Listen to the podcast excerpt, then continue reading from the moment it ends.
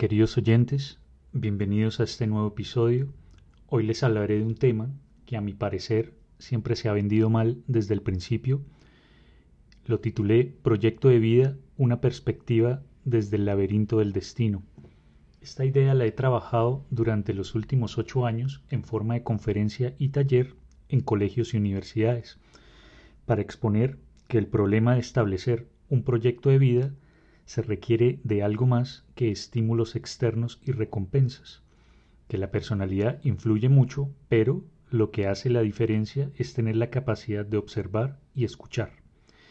Me remito a la idea que el poeta Khalil Gibran, en su libro El Jardín, nos da una pista. Algunos oyen con las orejas, algunos con el estómago, algunos con el bolsillo y algunos no oyen en absoluto. El concepto de proyecto viene del latín proyectus, que supone el conjunto de actividades coordinadas e interrelacionadas que buscan cumplir un objetivo específico. Así pues, un proyecto de vida supone la planeación, la elección y la exclusión de una persona, que marca su propia existencia con base a sus vivencias, acciones, percepciones y valores, para cumplir sus deseos y metas, por medio del esfuerzo de recompensas externas y materiales para sentirse saciado y feliz. Esta contradictoria y paradójica valoración nos hace pensar que siempre obtenemos lo que necesitamos aunque no coincida con lo que habríamos imaginado. Pero la tarea del ser humano debería consistir precisamente en lo contrario, en llegar a adquirir conciencia de lo que le impulsa, desde su mundo interior, en lugar de permanecer ilusionado ante las demandas externas o de moda. Esto explicaría por qué muchas frustraciones en el proceso e incluso malestares a pesar de seguir esos objetivos y metas. Por supuesto, nuestra intención es comprender lo mejor posible la vida, tal como se expone en la mente del ser humano y su situación real este aprendizaje es valioso siempre y cuando esta comprensión no se petrifique en forma de una teoría intelectual, sino que su aplicación práctica estimule cualidades, actitudes para cumplir la meta propuesta. Ante esto, el psicólogo Carl Gustav Jung decía que el ser humano tiene que adaptarse en dos sentidos diferentes. A la vida exterior, por ejemplo, el trabajo, la familia, la sociedad, y la segunda la vida interior, es decir, a las exigencias vitales de su propia naturaleza. Esto es para recordarnos que el desarrollo de la personalidad es tan importante como desarrollar habilidades. Así, ambos casos deben tenerse en cuenta al momento de plantear un proyecto y esto influenciará en su destino. Quisiera hacer énfasis que al usar la palabra destino no me refiero a que haya algo predestinado, marcado o esté escrito como tal. Eso implicará más en el tipo de creencia y asimismo en ponerla en práctica. Pero más allá de esto es una invitación a contemplar sobre nuestras acciones, por un lado, desde la causalidad racional, donde nuestros actos causan y generan un efecto. También desde la sincronicidad afectiva, donde no hay una razón o circunstancia puntual que resulte expresa y haga la diferencia, pero sí con hechos se manifiesta. Incluso una serendipia, que se refiere a un hallazgo afortunado, valioso e inesperado. Acá es hacer consciente aquello que no nos deja avanzar, los motivos y razones de aquel revolucionario al que no nos permite hacer eso que tanto queremos. Todo lo que no elaboramos y trabajamos se vuelve nuestro destino, ya sabrán ustedes que nuestro mejor y peor amigo somos nosotros mismos, no por arte de magia, sino lo que usamos de espejo para buscar excusas. Entonces ahí es mucho más fácil excusarnos con nuestro proyecto. Por ejemplo, que no se puede cumplir la meta porque no había dinero, no hubo apoyo u oportunidades. Pero esto tan solo se confirma que no siempre el tener cosas y apoyo es un criterio para cumplir metas y ser exitoso con ese proyecto. Basta con leer biografías y conocer las vidas de personas que han sobresalido detrás de escena y bambalinas, para darse cuenta que al final lo que hace la diferencia es reconocer la motivación real y lo que impulsa a hacer ese algo en ese proyecto. Es ahí cuando uno descubre su propia vocación. Al final siempre se sabe de la vocación, pero a veces por miedo o a ser juzgado no se hace nada. Un ejemplo de esto es cuando se saca el tiempo para estudiar, practicar, trabajar y profundizar en esos proyectos de lo que uno quiere hacer y que no necesita poner el despertador más de cinco veces para levantarse, donde la comida pasa a un segundo plano y el tiempo se pasa volando. Esto de alguna manera es un tipo de responsabilidad, pero con uno mismo. La mejor manera de medir esto es con la dedicación y disciplina que uno le ponga. De no ser así, puede que no sea sino un pasatiempo o una fantasía de goce para no hacer la realidad. Además, que asumimos sin ningún problema y en cualquier situación nos llena, trae felicidad y tranquilidad. Ya decía Aldous Huxley, nadie es Aragán con lo que ama. Incluso este tema lo elabora Hermann Hesse en Demian, la historia de juventud de Emil Sinclair, cuando dice, por todas partes se busca la libertad y la felicidad, en algún lugar tras de nosotros, de puro miedo a que se nos recuerde la propia responsabilidad de nuestro propio camino. Es sorprendente que el hombre, en su condición de ser consciente, autorreflexivo y dotado de lenguaje, inventor y autor de todo juicio y decisión, le cuesta tanto tener criterio y lo que hacen es terminando autosaboteándose, incluso lastimando. Entonces, muchas veces elaboramos nuestro proyecto de vida basado en una premisa, que al final no nos llena o simplemente porque toca. Pero esto es algo que se paga caro cuando las personas llegan a un determinado momento de su vida donde quieren cambiar o su actitud cambia. A esto le podríamos llamar un despertar es decir, cuando el velo de la ilusión se rompe y casi siempre es en las pérdidas y en el sufrimiento que las personas logran ver el estado natural de las cosas y no lo que debería ser.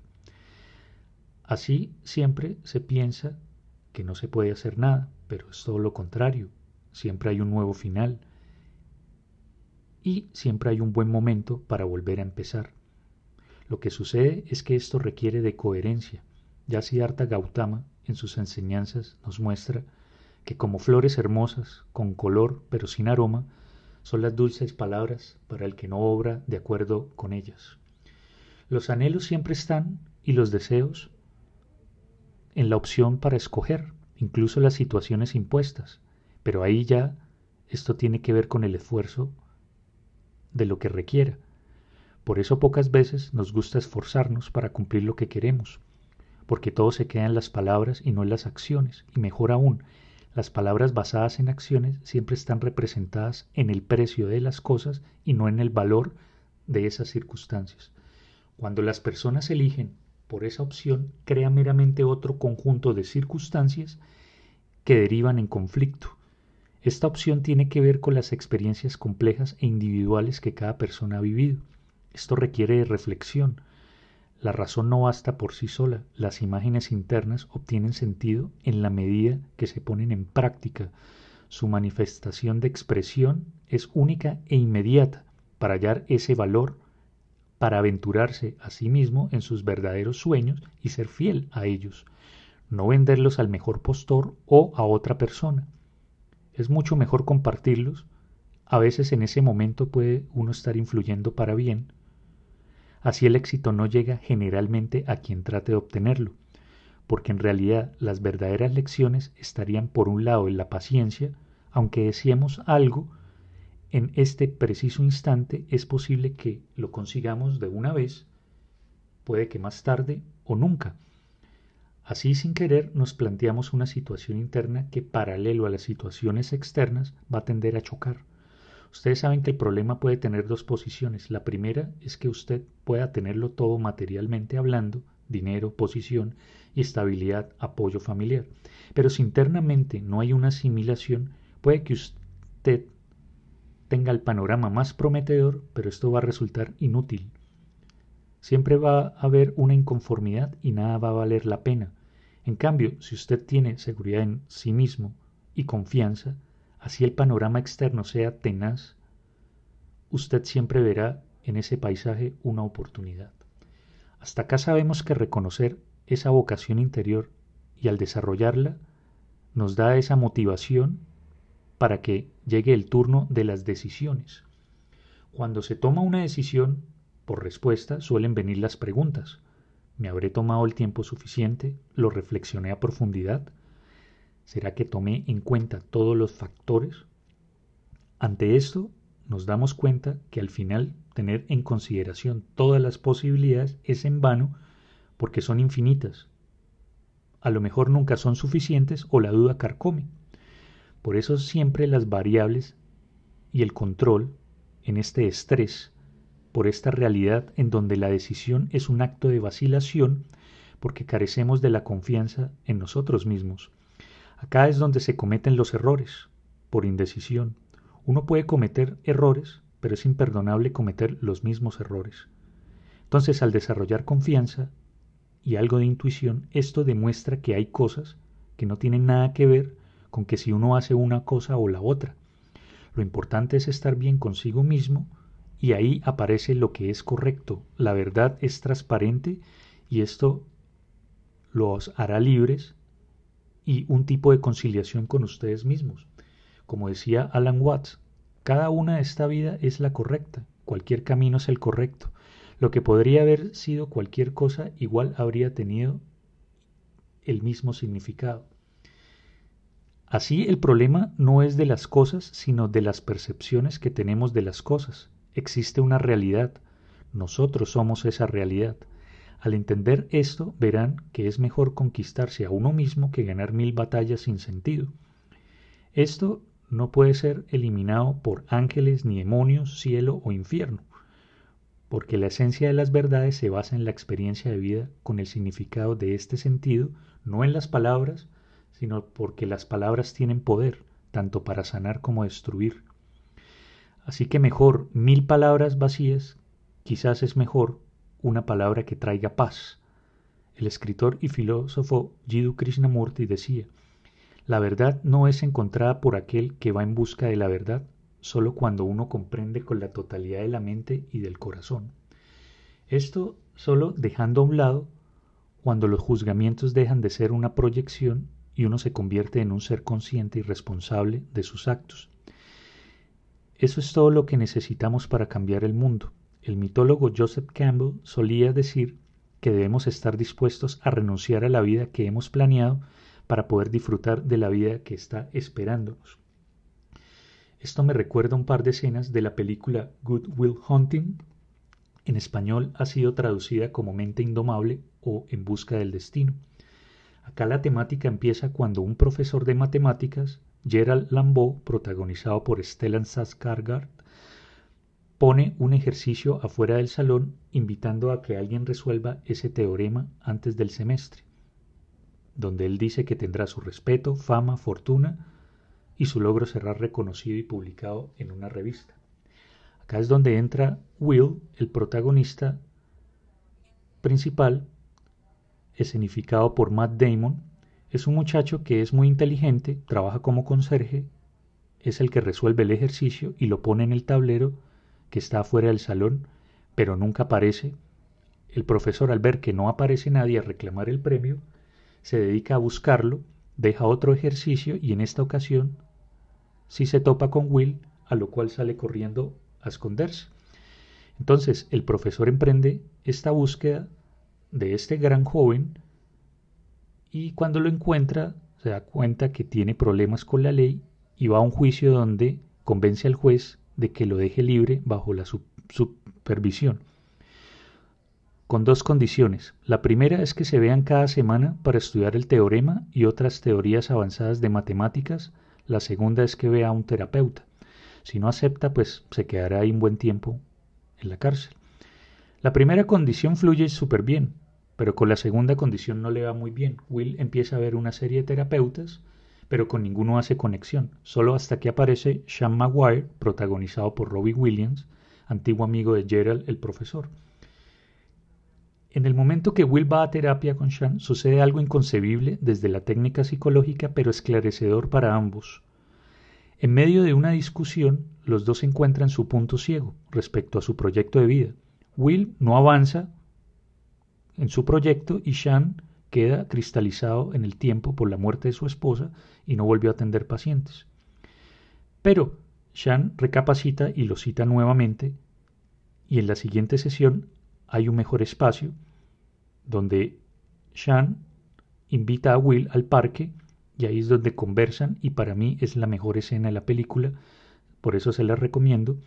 Esto para expresar que la genialidad no es solo racional, la parte emocional lo es también y a veces esto deslumbra y permite aclarar ese proyecto o retomarlo. A pesar de que es una película, tiene muchas cosas que pasan en la vida real. Por ejemplo, muchos padres que quieren que sus hijos cumplan sus sueños, incluso que hagan lo mismo que ellos. Esto no estaría mal si no hubiera una obligación, más bien comprensión y apertura, compartir con amor esas experiencias y no imponer como ideal por miedo, porque al final están más preocupados por sus bienes y cosas sin importar si son felices o no. Esto es algo que se paga caro, pero bueno, solo por cumplir una meta a veces hay cosas más importantes y no tiene nada que ver con los premios y lo material. Es ahí donde las comparaciones se terminan proyectando en precio por ilusiones y no por su valor real. He aquí la importancia de las decisiones. Este es el tema simbólico de la película. Cuando se reúnen a hablar de Will, tanto Gerald como Sean, vemos que los dos personajes hacen un equilibrio. Por un lado, Sean quiere orientar y rescatar el pasado de Will, traerlo al presente y Gerald quiere manipular un futuro para él para que se convierta en el mejor matemático. Cada uno tiene un punto de vista y es respetable, pero hay una diferencia. Sean quiere que Will se desarrolle y fluya como persona, mientras que Gerald quiere que gane una beca y utilizarlo para conseguir sus sueños de seguir resolviendo problemas complejos en el área matemática. ¿Esto no le recuerda algo?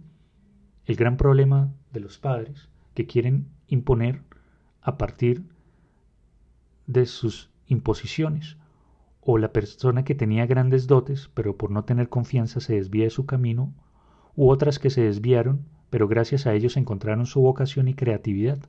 Acá puedo continuar un largo tiempo dando varios ejemplos, pero ¿qué se puede hacer en estos casos? Lo mejor es aprender a escuchar y observar. Esto es respetar. Nos suele molestar lo que es diferente, la persona que piensa distinto, que tiene otras ideas a lo mejor otras emociones, pero nunca nos ponemos en ese lugar y lo que pueda significar para esa persona, más aún si es feliz. De modo que podremos también aceptar que a veces es más por envidia o si se despierta algún complejo por ello, pero en lugar de quedarse estático y empezar con las comparaciones y rivalidades, podría estar haciendo algo más importante en lugar de perder el tiempo, de esa manera. Tomar más bien esa envidia de manera creativa como una inspiración para observar y aprender las cosas buenas y adecuadas, además de escuchar esas experiencias para luego no cometer los mismos errores. Entonces les voy a compartir un par de películas sobre varios proyectos de vida donde pueden encontrar estas ideas de lo que he estado hablando y que pues algunos continuaron, otros se desviaron y otros incluso encontraron convergencias en lugar de divergencias. Estas son Finding Forrester o Descubriendo Forrester del año 2000 eh, With Honors o Con Honores de 1994, Dead Poets Society o Club de los Poetas Muertos de 1989, Le Choriste o Los Coristas de 2004, Big Fish o El Gran Pez de 2003, Antes de Partir o The Bucket List 2007, A Beautiful Mind o Una Mente Brillante 2001, Die Vermensung der Welt o Midiendo el Mundo 2012 y por último, The Theory of Everything o la teoría del todo. Muchas veces lo que está en juego es producto de miedo. Por eso hay que trabajar en la parte interna, así se evitan perder oportunidades. Y los que vienen con dones no desperdiciarlos. Al final cada quien escoge. Por eso la mayoría de veces se trata más de disciplina que de talento. Por eso es que varias personas pierden su rumbo porque se dejan llevar más de lo que otros hacen o pueden hacer y desvían su mirada. Primero es una falta de respeto y comprensión y por otra juzgar sin saber. Entonces ahí es donde tomo el símbolo del laberinto para explicar que el rumbo tiene que ver simbólicamente con el desarrollo. El significado cultural y la interpretación del laberinto como símbolo varía, pero está presente en diversas culturas, épocas y lugares, presentándose siempre como algo ligado a lo trascendental. Se dice que la palabra procede del término griego labris, hacha de dos filos, que es el emblema de la casa del rey Minos de Creta, y de algunas divinidades relacionadas con el culto a la serpiente. Del latín laberintus, y laberinsus que se refiere a un lugar formado por calles y encrucijadas intencionalmente complejo para confundir a quien se adentre en él. También los laberintos son llamados petroglifos, es decir, grabados rupestres. Son diseños simbólicos grabados en rocas, realizados desgastados de su capa superficial. Muchos fueron hechos por humanos en el periodo neolítico. Son el más cercano antecedente a los símbolos previos a la escritura. Su uso como forma de comunicación data del 10.000 años antes de Cristo y puede llegar hasta los tiempos modernos en algunas culturas y lugares. Según el antropólogo James George Fraser, el significado primitivo del término laberinto es el símbolo protector. En el neolítico muchos de estos símbolos actuaban y se usaron como talismán contra las influencias negativas o ahuyentar los peligros. Lo cierto es que sabemos que los laberintos arquitectónicos más antiguos son los egipcios. Por eso también se estima que el vocablo podría venir del término egipcio Lapirohut, templo a la entrada del lago, nombre en honor a la tumba del faraón Amenahat III de la doceava dinastía hacia el año 2000 a.C. Este laberinto pudo servir como ejemplo al construido por Dédalo cerca de la ciudad de Nosos y bajo las órdenes del rey Minos.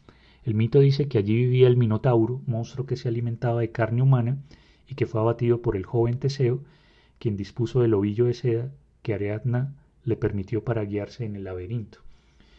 Según el escritor y ensayista Paolo Santargelli, los laberintos también son considerados como símbolos de ritos funerarios y de la fertilidad, retomando la idea de que el hombre trata de matar el monstruo que anida en su seno. El hecho de que se hallen en muchas tumbas parece indicar que se trata de símbolos funerarios, protectores que calman a los muertos y alejan a los intrusos, incluso mapas del más allá para guiar el alma. Esta teoría contribuye a una leyenda en la isla de Polinesia de Malecula, según la cual el espíritu del difunto recorre un laberinto trazado en la arena hasta encontrar a su guardián femenino. Cuando el alma se aproxima al centro, el guardián borra parte del camino, obligando al espíritu a recomponerlo para continuar su viaje y así renacer a una nueva vida. Incluso los laberintos han sido utilizados como de fertilidad, específicamente a una lectura no muy conocida de la leyenda de Teseo, que dice que este salió del laberinto mediante una danza que Ariadna le enseñó. Este detalle y el posterior matrimonio con Ariadna hacen pensar que los laberintos están asociados a la fertilidad de la tierra. De hecho, esta tradición ha sido reflejada en el folclore de algunos lugares de Europa como Inglaterra, Finlandia y Suecia, donde una muchacha encerrada en el centro de un laberinto debía ser rescatada por los jóvenes durante las ceremonias de Pascua. En las tradiciones antiguas y Edad Media se utilizaban los laberintos como símbolos de rituales de iniciación para los adeptos en todas sus variantes, hermandades, alquimia, gnosticismo, maniqueísmo, cabalística, sufismo, etc. En las catedrales se suele llamar laberinto de Salomón a lo que sirve como codificación de una doctrina ascético-mística, que se refiere a concentrarse en sí mismo a través de los mil caminos de las sensaciones, suprimiendo todo obstáculo a la intuición pura y volver a la luz sin perderse en los caminos tortuosos, para llegar a un conocimiento que está escondido o que no puede ser revelado. Por eso la función del laberinto es reflejar la muerte simbólica y la resurrección espiritual que el iniciado ha de obtener en vida. En varias iglesias era un símbolo para sustituir el viaje a Tierra Santa, donde el creyente que no podía cumplir el peregrinaje real recorría imaginativamente el laberinto hasta llegar al centro. A veces hallamos en su centro el Templo de Jerusalén. Ya desde el siglo XVII tomó otro sentido los laberintos como un diseño más de defensa y trampa frente a las fortalezas que los enemigos terminaran perdidos a merced de los soldados. Incluso en términos de jardín, en China los laberintos tenían que ver simbólicamente con la búsqueda de felicidad espiritual, donde el hombre y la naturaleza se identificaran en un equilibrio de vida y muerte con el cosmos.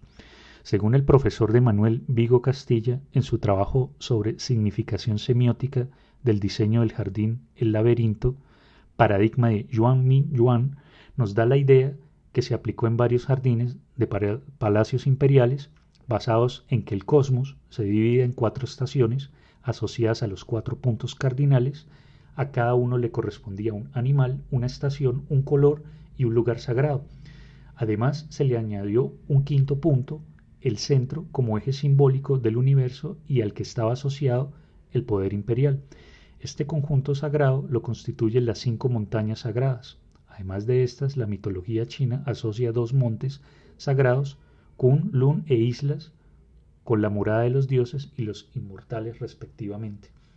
De estos jardines el más conocido es el jardín de Yuan Yuan, que es el laberinto que fue hecho para el emperador Qin Long de la dinastía Qin. Bueno, sea una cosa o la otra, los caminos de la vida son indefinidos, pero si no hay una valencia interna, este curso puede modificarse. También los puntos de inflexión de la vida. Los intereses pueden cambiar y las personas también. Esto no es un problema. De por sí es algo importante a tener en cuenta para su trabajo mental y sobre todo mental desde un laberinto y con esta ayuda podemos darle un mejor sentido. Si miramos al proyecto de vida como un laberinto de destino, este representa la búsqueda del centro personal, de uno mismo, además de encontrar ese preciado hallazgo que requiere e implica la superación de distintas etapas de la vida y pruebas. Siempre he pensado que la mejor manera de llevar a cabo este proyecto de vida es dándole credibilidad a las cuatro I, digo yo, a las imágenes internas, a la intuición, a las ideas e imaginación. Lamentablemente nos enfocamos en lo externo y en los procederes metodológicos, que también son válidos, pero pienso que inicialmente es mucho más práctico cuando nos escuchamos así a nosotros mismos y puede que esta sea nuestra mejor opción si pasar por encima de nadie, como lo decía el gran polímata Leonardo da Vinci, cuando no puedes hacer lo que quieres, quieres lo que puedes hacer. Por eso es importante diferenciar opiniones propias de las ajenas, no confundir opinión con argumentos, juicios con valores e interés con gustar.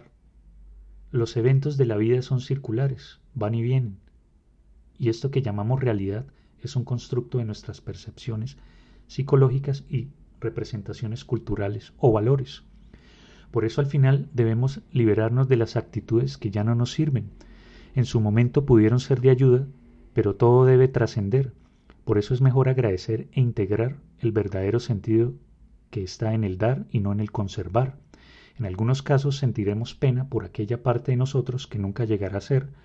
En ese momento aparecerá todo aquello que refleja lo que uno es, para recordarnos quiénes hemos sido siempre, una luz que se abre pasos en la oscuridad para sobrevivir, donde el amor verdadero es el que une corazones.